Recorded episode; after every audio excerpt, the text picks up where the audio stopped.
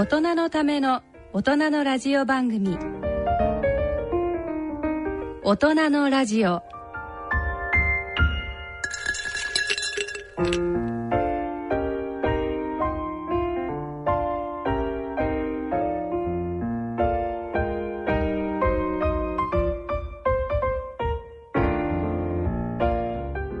皆さんご機嫌いかがですか？安倍賢人です。ご機嫌いかがですか？ソンミヒョンです。えー、第2土曜日のこの時間は大人の愛をテーマにお送りいたします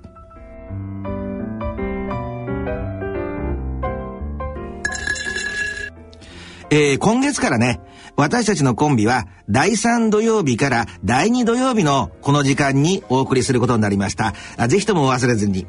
で、まずはね、えー今回たくさんね、あのー、御嶽山の関係の、あのーメールがミヨン先生届いてるんですけども、はい。登山っていうと何かミヨン先生何か関係あるんですか？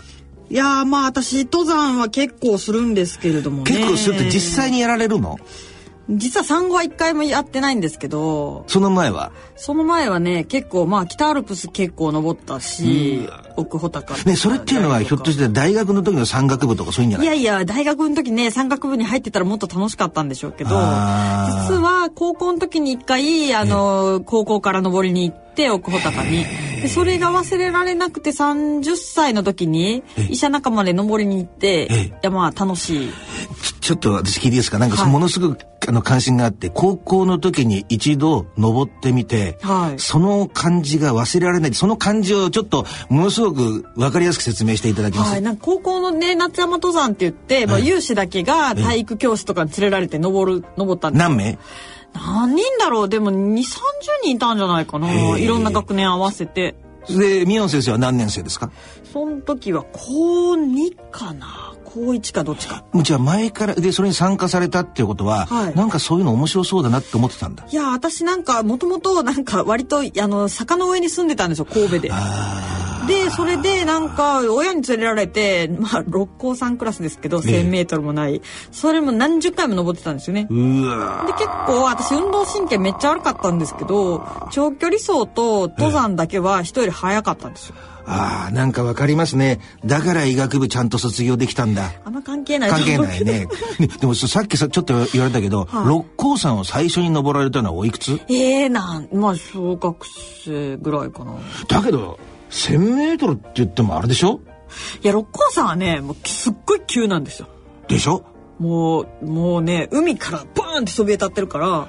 だって六甲おろしっていうぐらいのあれで。あ六甲おろしね。ねえ六甲を歌んでいってる。あーなんか今どうしたらいいのかちょっと戸惑ったんですけどでそれはもうじゃあずーっともう何度も何度も登ってたわけだ何十回も登ってイノシシにも遭遇しまくりですよ。へえでもそれも楽しかったわけそれ楽しいです。何が楽しいんでしょう？えやっぱり歩きながら景色が変わっていくのが楽しい。ああよくなんかで最後登ってる途中が楽しいんだじゃあうんなんか私別にクライマーズハイとかあんまないんですけど、ああああなんかとりあえず頂上に行って下を見下ろすと、おおって景色が見えて。ああでもその感じだとあのごめんなさいね深くどうしても前からそういう人に聞いてみたかってこんな身近にそんな人がいると思わなかったからつい捕まえてしまったんですけどはい。その同じ山を何回も登ってるだんだんだんだん感覚が薄れていきますよね喜びの感覚は。まあそうですね。どうだろう？確かに新しい山に登る時の方がワクワクしますね。で高校生の時に何山って言いましたっけ？奥穂高岳です。それは何メートル？3190メートル。うわ3190メートルですね。日本で3番目に高いんですよ。それは何回ぐらいに分けて登るもんなんですか？えっとね、全部で、登るまでに2泊して、帰り1泊して上高地に帰るんですけど、2泊するってことは山の途中の山小屋に泊まるわけ？山小屋に2泊します。3000メートルってだけど容易な高さじゃないですよねいや、結構大変でしたよ、も私ちょっと全然無知なんですけど富士山って何メートル？う。3776メートル。じゃああんまり変わんないねいや、それが日本で一番高い富士山は3776なんですけど、次は北岳って言って3192メートルとか言って、いいいきなりガクって落ちるんですよ。で、そっからはもう3190メートルぐらいの山がいっぱいあるんですよ。その登った時の喜びっていうのは何が一番喜びだったんですか？もうね、その高校生の時は忘れられないんですけど、もう山頂の近くに奥穂高山荘みたいなのがあるんです、山荘があって、で、あ夜明け前に山,、山頂までちょあとちょっとなんですけどそこに向けて出発するんですよ、するともう雲がいっぱい出てたんですね。で雲の中わーって歩いていって山頂に着いたらふわーって晴れたんですよ。で下に上高地がバーンって見えた。あ確か上高地からもう高高の山頂見えるんですけど。あその感動が忘れられないわけだ。もうそれが忘れられなくてもう一回登りたくて。っていうことはそれってある意味成功体験の一種ですよね。まあ成功体験ですよね。ああ私なんかもねあのよくほら刑務所行くでしょ。はい。あの本当に真面目な話でこうなんかそういう道にそれちゃったんですけどその人がね今回はたまたま担当の先生がいい方であの私に、えーみんなのリーダーになる役をつけてくれたんだって。それで一ひ一通りの仕事を達成した時に自分でもなんかできるんだなっていうそういうなんか達成感。種類は違うけど。でそれがそれがなんか癖になってきちゃったわけだ。まあそうですね。なんか、それは高校生の時なんですけど、医者になってから登るのは、やっぱりなんか、こう、医医者っていう仕事って、こう、人一人一人の体とか、ええこう、気持ちとか、ええ。そういうのにずっと毎日毎日ええ向き合ってるじゃないですか。ええそういう時に、こう、山に登って、わーって、こう、地球はでかいみたいなのを見ると、なんか普段の、こう、仕事の悩みとかわがすっごいちっぽけに思えるんですよ。わかるわかる。神様がそういうふうに作ってくれたんでしょうねきっと。そう。だから医者で登山する人多いですよね。あそうなの？そう。あそうなんだ。あそうなんでプロデューサーの宮崎さんうなずいてますけど。ねえねえそれでその私聞きたいですけどいおお医者さんになった時があるでしょ、はい。医学部入った時の喜びとかあのお医者さんのその免許があるでしょ？はい。そういう時に合格した喜びとかそういうのっていうのは登山のあれとかに似たりするんですか？ええどうかな。すがすがしさとかはあまりないかな。まあ、医師国家試験はそうでもないですけど、医学部に入るって競争じゃないですか。あで、浪人とかもしたし、ー。あなので、ああ、もうこれで終わったみたいな感じなんですーけど。あーわかる。なんか宮本先生いいね。うん。登山は自分との戦いだから基本的に。その天候とかもあるけどだからなんかすがすがしさっていうのは受験が終わった時にはあんまないかな。うわなんかねこれねリスナーの皆さんあのご存知ですか？我々何の打ち合わせもしてなくてこんな素敵な話がもうすでに最初から7分のうちにできちゃうっていう。そんな最初のオープニングです。えー、なるほど。非常に良かった。それでは今日もね、ノリノリで大人のための大人のラジオ進めてまいります。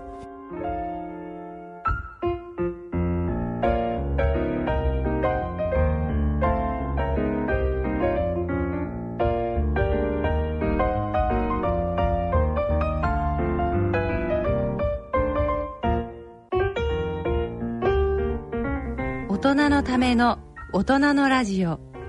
この番組は野村証券ほか各社の提供でお送りします。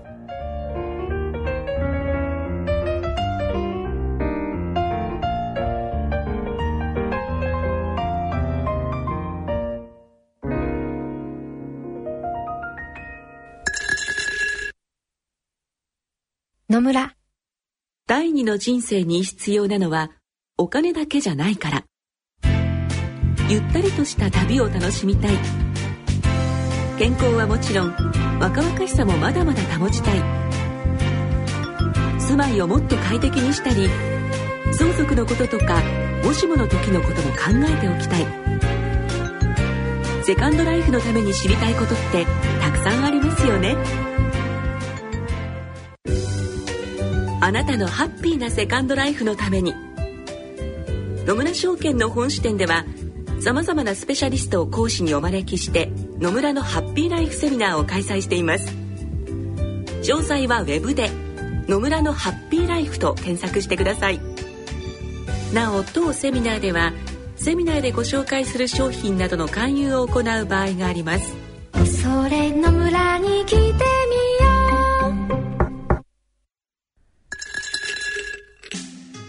大人のための大人のラジオ健康医学のコーナーです。第2土曜日のこのコーナーは、大人の愛、大人の医科学をテーマにお送りします。メールでの質問が来ておりますのでご紹介します。えー、まずは東京都40代匿名希望さんから。父と娘の関係についてお伺いします。ストレスの多い職場から解放され、帰宅後、とても心が癒える瞬間が、あ幼稚園に通う一人娘との入浴ですと。6歳の娘さんね。この娘との入浴は、私には娘とコミュニケーションをとるとても大切な時間であります。ただ、あ嫁からは小学校1年生になったら異性の入浴は教育上良くないから一緒にお風呂は入らないでねと釘を刺されています。孫先生にはご自身の体験を含めお伺いしたいのですが、娘との入浴は何歳までなら OK とお考えでしょうか？こんなことを言うと、常識人の嫁とは喧嘩になりそうですが、小学女児と父親との入浴は、性教育上、そんなに悪いことなのでしょうか？私の体験では、おけけが生え始めた小6まで、えー、母親と入浴をしてよった記憶がありましたが、あ男児、えー、母親の場合とはどんな風に違うのでしょうか？っていうふうなご質問なんですけど。はい。いやそうですね。うん、私実は最近、なんかあの、医師の人から、娘さんのことを相談を受けて、うん、たら、うん、まあなんかちょっと生理が来ないっていう相談だったんですけど、あの、知り合いの先生、ね、いくつぐらいの娘さん ?12 歳で別にまあまだいいんじゃないみたいな感じだったんですけど、あのー、それでちょっとこう、他の第二次成長、うん、胸が大きくなってるかとか、うん、そういうそのアンダーヘアとかについて聞いたら、うんうん、あなんか去年まで一緒にお風呂に入ってて、もうアンダーヘアは生えてましたとかってあっさり言われて、お父さん、そうなんアンダーヘアが生えた娘さんと小6までお風呂かとか思ったんですよ。なるほど。で、うん、私の個人的な、まあまず私の経験を含めて、うん、あの聞かれてるのでお答えすると、はい、まあでも小学校の中学年ぐらいまで入ってたかなって感じですね父親とは。まあうんまあ別に私が入ってたからどうっていう話もありますけど、うんうん、個人的にはまあ第二次成長が起こるぐらい、うん、まあ10歳ぐらいですよね。うんまではまあ別にいいんじゃないっていう10歳までは OK と、うん、なんか明らかに胸が大きくなってきたり、うん、なんか月経が来たりとかしても一緒に入るのもまあ別にそれが悪いかっていうと別に悪くない気もするんですけどね。確かにね。うん、よくね、こういうのありますよね。私がまあ、あ首を突っ込むことじゃないかもわかりませんけど、うん、ほら、日本って、えー、親子が川の字になって寝るって話ありますよね。はい。で、アメリカとかってのはやっぱり寝室を。さっさと分けますよね。分けますね。子供は子供の部屋で、はい、で、お父さんとお母さんは別の部屋でと。はい。やっぱりね、これってやっぱりどっから来てるんかというと、オイデップスコンプレックスって聞いたことあります？はい。あの、なんか、あ結局、男の子も女の子も最初に、えー、目にする異性が母親だったり父親だったりするわけでしょ。で、特に男の子の場合には、あのー、母親をなんか異性的なものと意識して父親に対して焼きもちを焼くみたいな、そういう構造がありますよね。まあ、古典的な感じかもしれませんけれども、ある、あると思いますよ。だから、それっていうのがあって、まあ、だんだんだんだん成長していくことによって、それが母親じゃなくなって他の女性になっていくわけなんで、ある意味それがくっつきすぎちゃうっていうのは、今だから、宮野先生言われた10歳ぐらいって言われましたよね。うん、そのぐらいからやっぱり話さないと、円滑な、うん、あ他の異性に対する意向につながんないんじゃないかなってさっき話をね、伺ってちょっと思ったんですけどね。そうですね。まあ、まあ一般的にはそれぐらいがいいでしょうね。うん、でもなんかそれから外れたら絶対ダメかっていうと、まあ、難しいとは思うんですけどね。それっていうのは、あのー、やっぱりこういうことでしょう。私もふとのこの間考えることだったんですけど、はい。ほら、日本ってやっぱり性とかね、そういうことをあまりにも隠しすぎてる部分がありますよね。昔めちゃくちゃ奔放だったのにね。あ、奔放だったんですか？江戸時代はね。ああ、そうなんだ。まではね。だけど、ね、例えばほら、ああいうアフリカの部族とかのやつの時に、女性とかおっぱいとか出てますよね。で、うん、男性とかもまあ、あのー、ほら、ペニスケースとかそんな感じで、だけど、ずっとああいうふうに出してると、いやらしさってあまりないですよね。まあ、そうですね。で、この番組もそうですけど、一切そういうことを包み隠さずやってますから、全然いやらしさ的なものはないですよね。まああんまり明けすけだとい逆にいやらしくないですよね。うん。だから逆にそういう面、ミョンさんに先生にね、今伺ってるのは、そういう、うー別にそれを絶対に守る必要はないんじゃないのっていうのはそんなところから来てるのかなとふと思ったんですけど、そうではない。うんまあね、なんか性のことってこうじゃないといけないっていうの基本的にないんですよね。うん、うん、うん、うん。お友達とかは同級生とかはそんな話しなかったんですか？子供の時。ああお父さんとお風呂入ってるかとか。なんか20になって、いやー、お父さんとこの間背中流しっこしたよとか。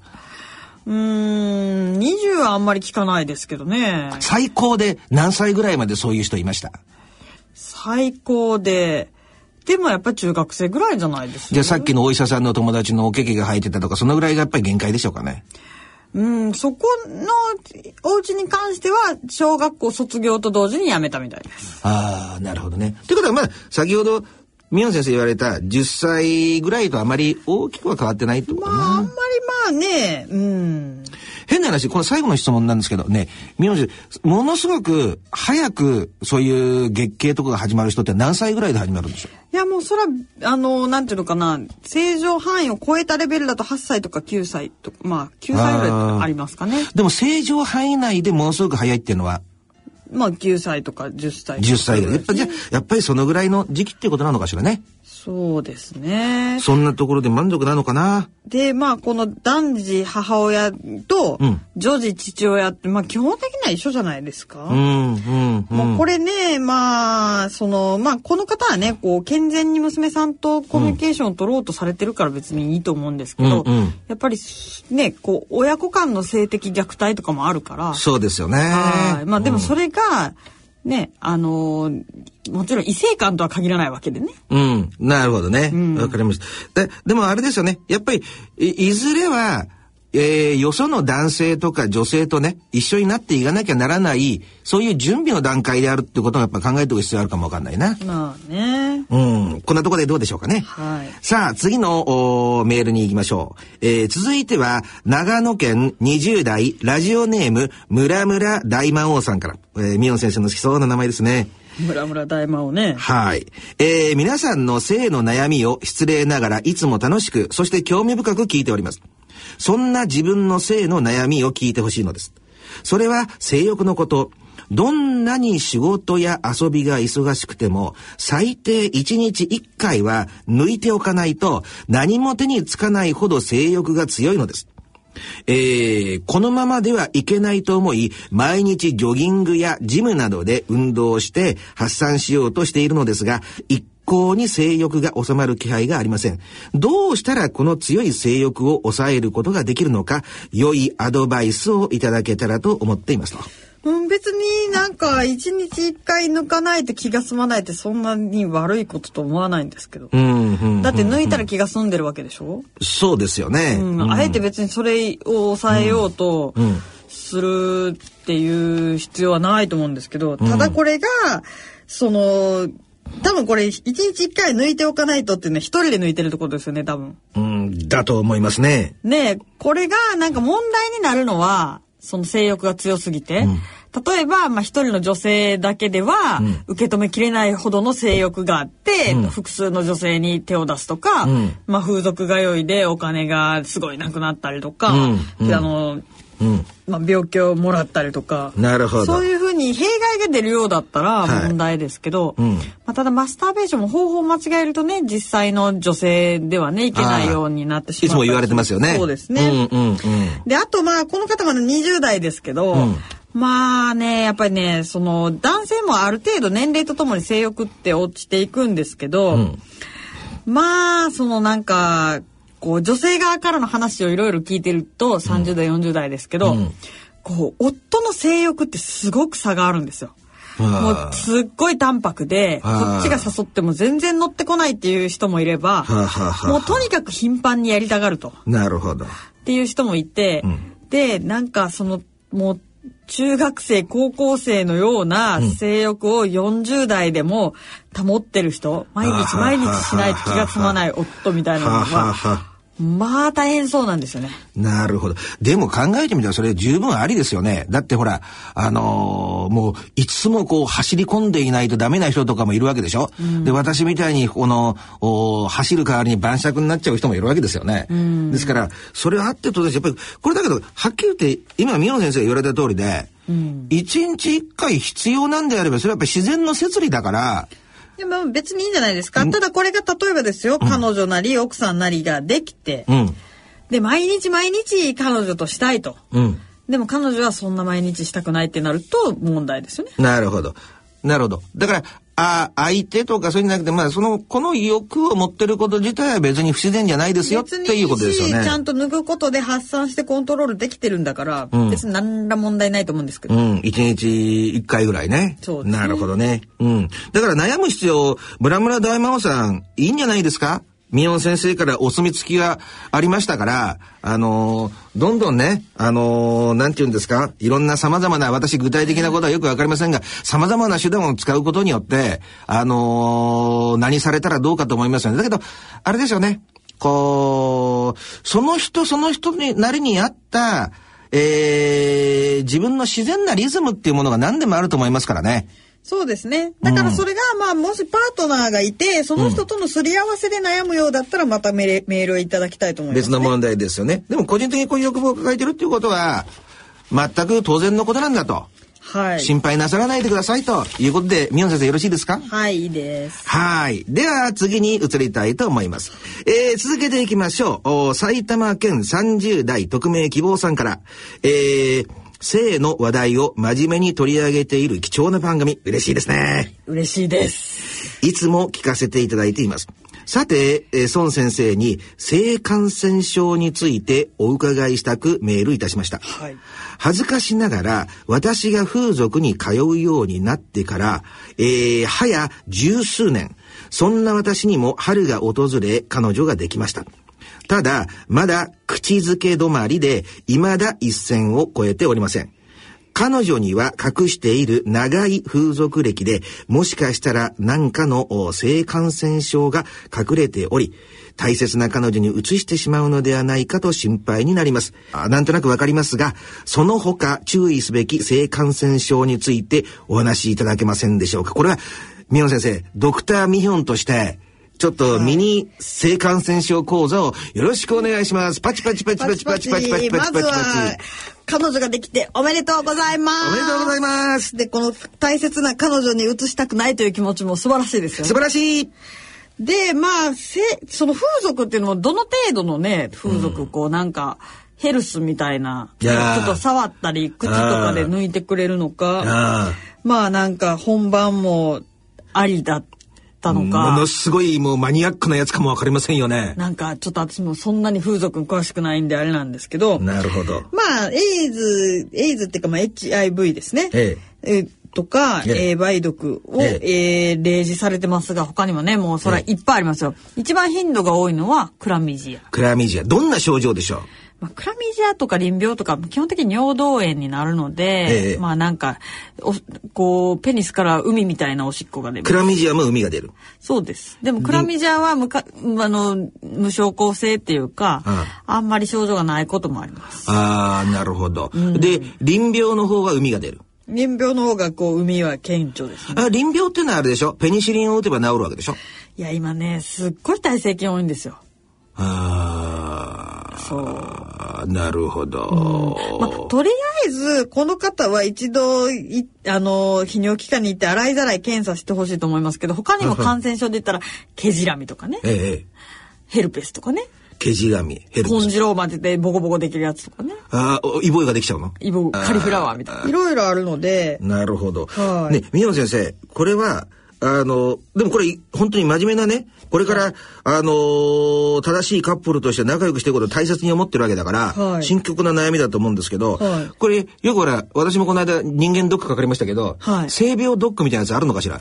一通りなんか血抜いてもらって全部一通りわかるあ、みたいなやつ。そう言ったら測ってくれますけれども、あはいはい。あの、やっぱり、なんか症状があって疑うっていうのがないと健康保険が適用されないんですよね。なので有料で洗い皿測ると結構なお金になります。うん、でも、で、あの、保健所に行けば、HIV に関しては、うん匿名でタダで調べられるので、はい。まあ、それを利用すれば、あの、お金ちょっとかかるの減らせますよね。なるほど。それちょっと専門的なアドバイスですね。はい私の素人的なアドバイスですけど、はい基本的に何の症状もなければ性病にはかかってないと思いますよ。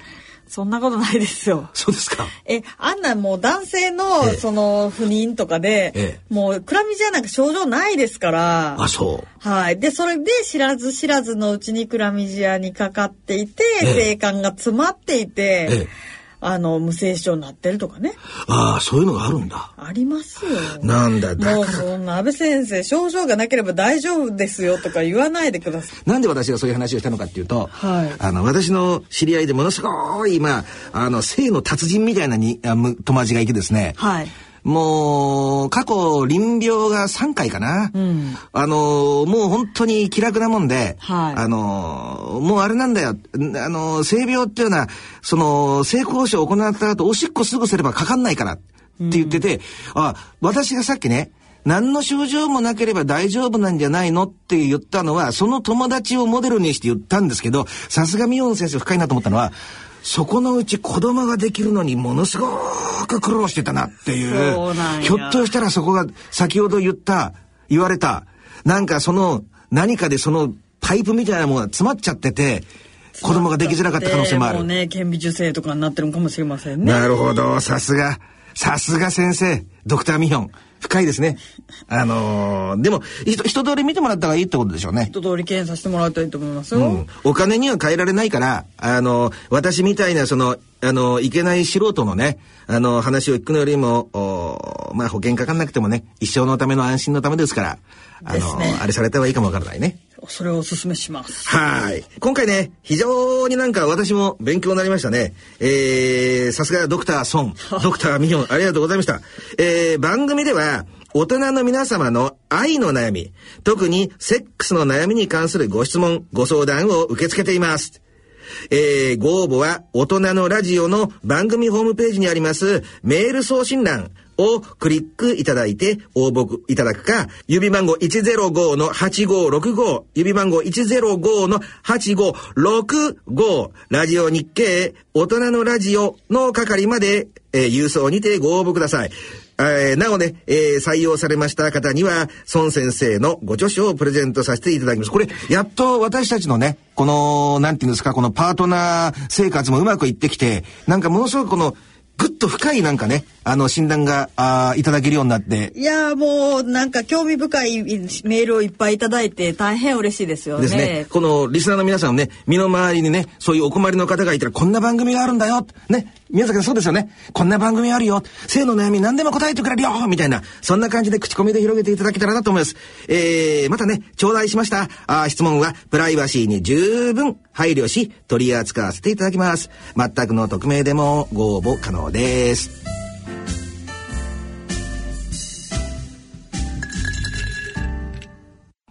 社会病理のコーナーです。えー、今回メールが来ています。えー、匿名希望さんですね。えー、佐世保の高一同級生を殺害、えーしたあ容疑者のお父さん。自殺されたそうですね。と被害者のお親御さんのことを思うといたたまれませんが、加害者の親御さんがこんな最後を遂げてしまったことを思うとやりきれないですねっていう非常にまあ短いね、えー端的なメールなんですけど、はい。これ、これね、前回、あの、こんなことをちょっと、ミヨン先生と一緒に話しましたよね、このテーマね。こんこの事件ね、かなりいろいろお話しましたよね。ええ。で、赤ちゃんがですね、ええ。生まれた時から、ええ。極度のネグレクトを受けると、ええ。こう、凶暴性を身につけると。ええで、それで、なんか、まあそういうのも、あの、豊川の事件えはいはい。あれと共通していて、はい。で、まあなんかそういった背景にネグレクトがあるのではないかと。この間よりももう一歩深くね、はい。あの、入り込みたいんですけど、はい。この、この、お高校生ですよね。はいおそらく15歳だったと思うんだけども、はいあの、も、ものすごくね、特徴的なことを言ったんですよ。それはね、あの、猫をね、えー解剖して、それが楽しかったから、はい人間を解剖してみたいと。人間の体の中が見たいみたいなことをお言ってたんですよね。はい。で、こういう症状の人ってはい結構多くて、はいあのー昔、えー遠い昔遡りますけど、榊原生徒って言いましたよね。いましたそそれもやっぱりおかんお腹をこう裂くし、私、まあ、あの、動物大好きなんで、本当に耐えられない話なんだけど、まあ、それをちょっと差し置いて、で、過去にアメリカにもね、あのーそういうお腹をこう裂いて体の中を見たいっていう人がいるわけですよ。これでね、私 FBI のこの間テレビ出てた人にもえ手紙を送って、専門家としてどういう見解ですかって言っても誰もわかんないの。なんでお腹を裂いてみたいのか。で、何人も、実際の連続殺人犯にも何通も手紙やって、でも、そういう症状を持ってる人がものすごく少ないんですよ。そういう症状ってのはどういうのかっていうと、うう被害者のお腹を裂いて中の内臓を取り出して木の枝にかけるとかね。ちょっと、あの、グロテスクな話であれですけども、でもそれと同じようなことを、お彼女もやったわけですよね。はい時にね、あの、うさっきのネグレクトで人と一緒にいないですよね。と動くものがなんでこれ動くのかなっていう、ものすごい純粋なね、人と一緒にいない分不思議に思っちゃうわけ。なるほど。あの、名古屋のね、えー愛知のその、おーおばあさんを殺害した、あー高校生の男子、男子高校生もそうなんだけども、はい人を殺してみたかったって。だから、動いてるものが不思議でしょうがないわけ。それっていうのは、こういう、私とミオン先生みたいに、こうやってずーっとやりとりして、ちっちゃい時も誰かを相手にやりとりしていった人と、そうじゃなくて、そういうやりとりから隔離されちゃった人、で、遠くから人を見てるの羨ましく思ってて、なんでこれ動いてんのかって。で、最近ね、答えとして、あの、帰ってきた、あーその連続殺人犯から帰ってきた答えの一つは、体の中がどういう仕組みで動いてるのか見てみたい。ね。どんな仕組みになってるのか知りたいっていうのが、一番強そうだなっていうのを、最近、つい最近ね、なんか感じ始めて。あと、なんかね、もう少し、あの、二次的な理由なんだけど、自分自身のことに対する理解も入ってるんじゃないかみたいな話があったんですよね。だから、あの、ひ人間って社会的動物って言いますよね。で、人とコミュニケーションをしながら、あのー初めて心のバランスを保てるわけですよね。はい例えば、ミオン先生と私まず疲れてる時ちょっと愚痴っぽくなる時もありますよね。でもそういう毒を吐くことによって、次の時にはニコニコ元気とかなるわけですよね。で、それがない人ってのはそれらが全て蓄積されますから、人とのコミュニケーションがないってことは中立じゃなくてマイナスになっていくんですよね。なるほどどんどんどんどんストレスが蓄積されていくわけですよね。で、あと、動くものが近くにいないからいろんな本とかだけ読んでるから、でも人間って動物ですよね。その時に、なんで、なんでこんな動くのかなって、実際の生き物を目にした時に、そういう強い関心が、やっぱりそこがネグレクトから来てるんだろうと思う。それでね、あの、彼女のことをサイコパスとは言わないけども、そういう傾向は否定できないと思うんですよ。そういう症状から見た時に。でね、どういう、一般にはね、サイコパスっていうのは前も言ったんですけど、先天的なものだっていうふうに、この専門分野では言われてるんですけども、はい私は異端なので、やっぱり環境に原因があるんじゃないかと。この、そういう方向のね、専門家、大御所が、えー、クレックリーという人がいるわけ。はい。で、えーその人が一番最初にサイコパスみたいなことをボーンとぶち上げた人なんですよ。はい。その人が分厚い本でね、えー書いてあってね、えー、十何ケースぐらい、あの、細かくその子供のお生い立ちとかが書いてあって、それをずーっと私ね、細かく分析すると、こういう感じがするんですよ。一つに共通点としては、はい。あのーなんていうのかな、親御さんが子供と向き合わない。うん。だからなんか悪いことをしたとしても怒んないで学校の先生に頼んで怒ってもらったりとか、あそういう直接向き合うっていうことをしないっていう可能性が一つあるのと、はいあと何か誤ったことをしますよね。あ。うん。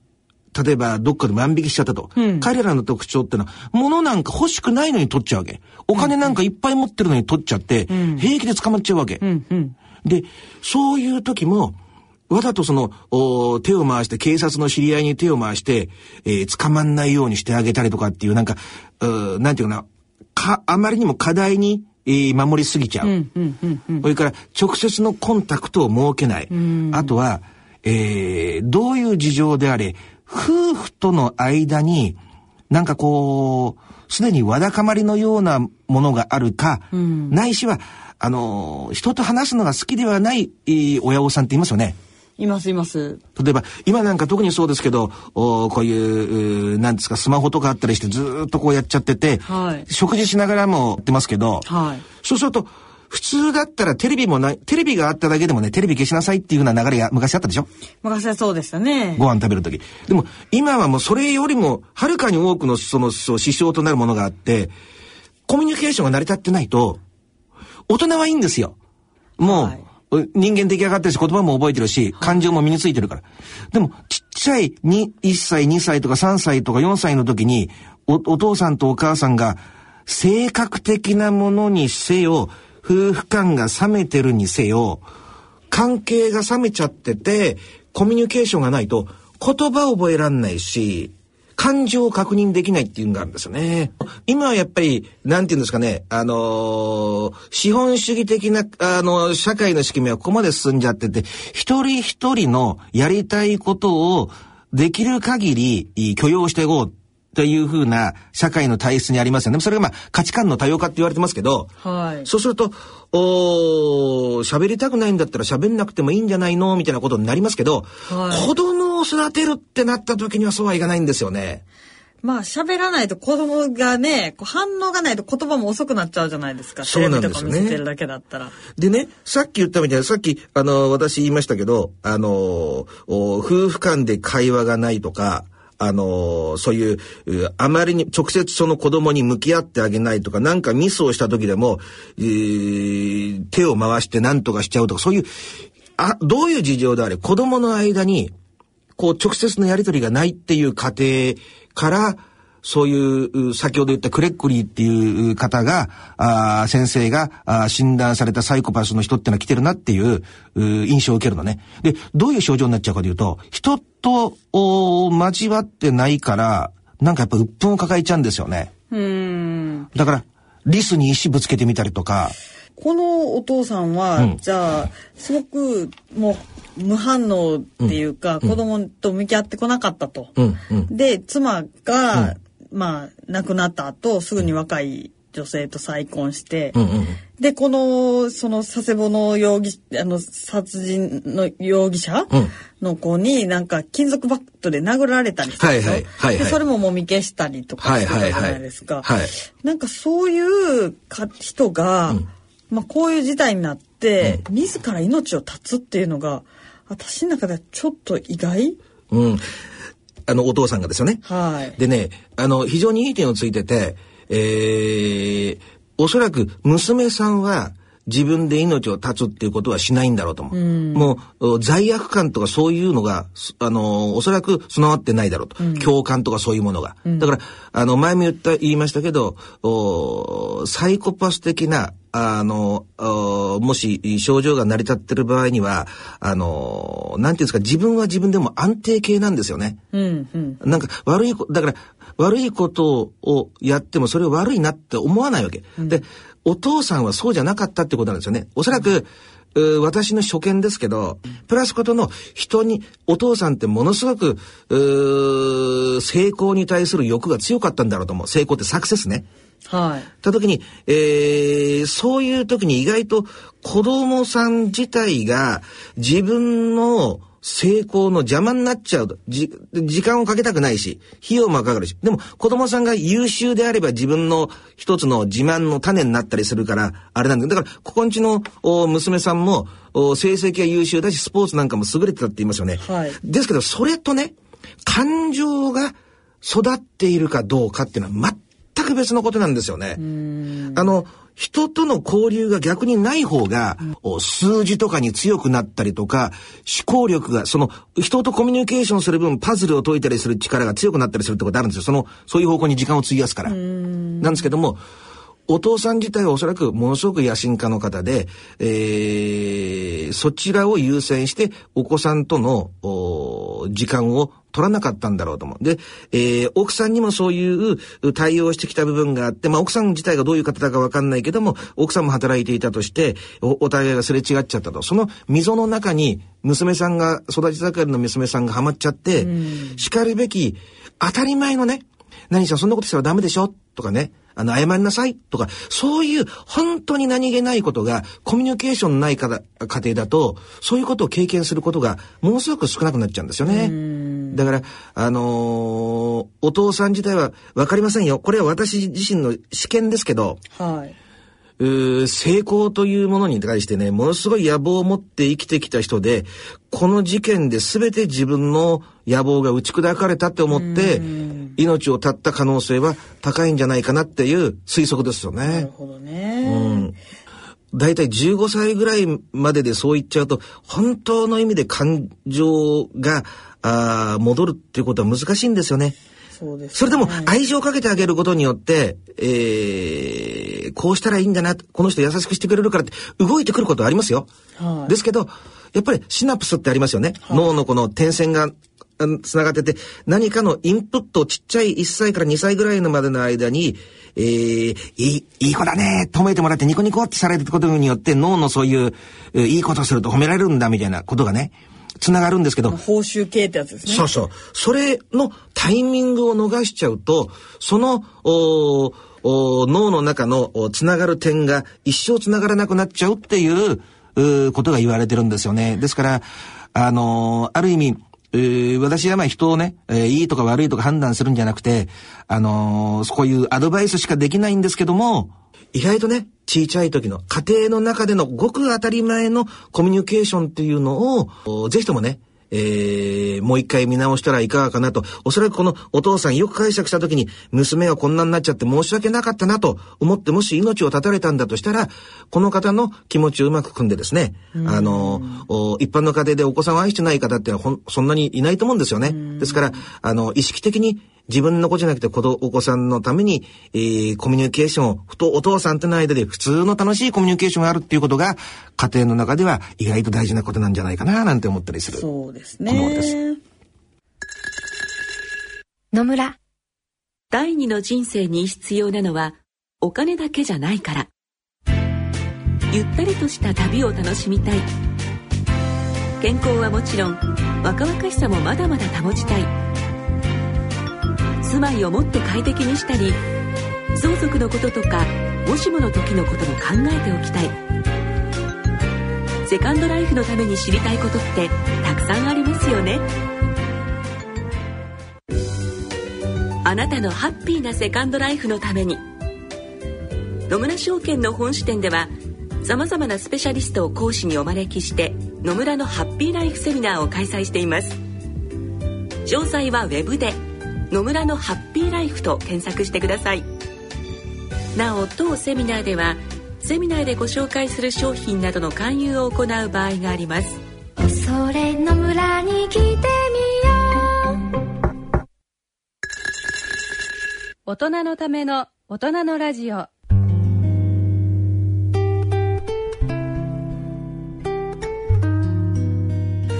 今回の大人のラジオいかがだったでしょうか？ミオ先生、今回どうでしたかね？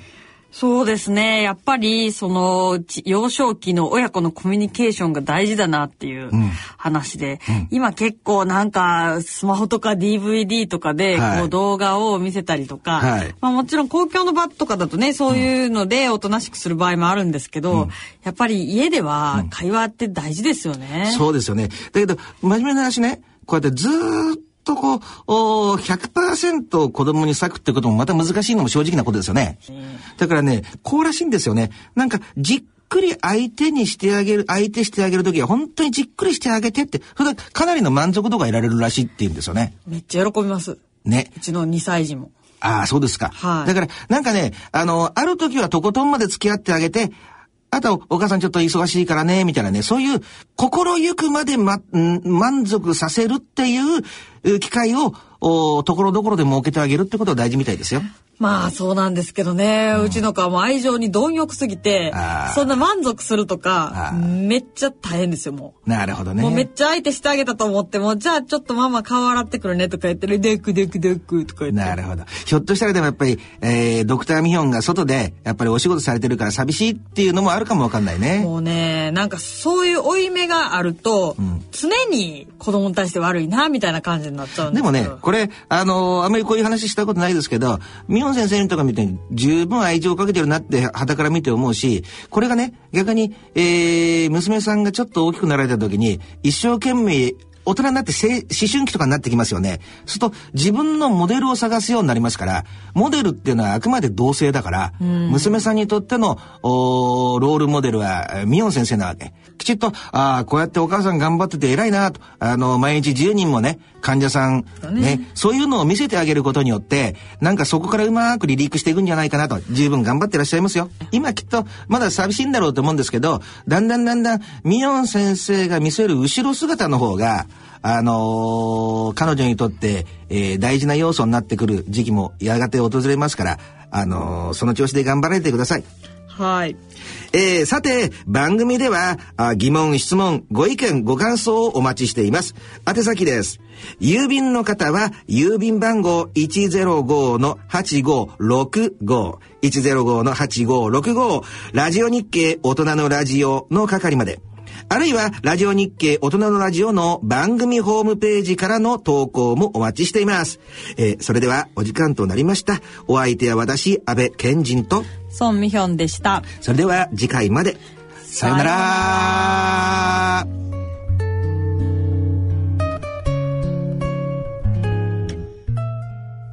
大人のための大人のラジオこの番組は野村証券ほか各社の提供でお送りしました。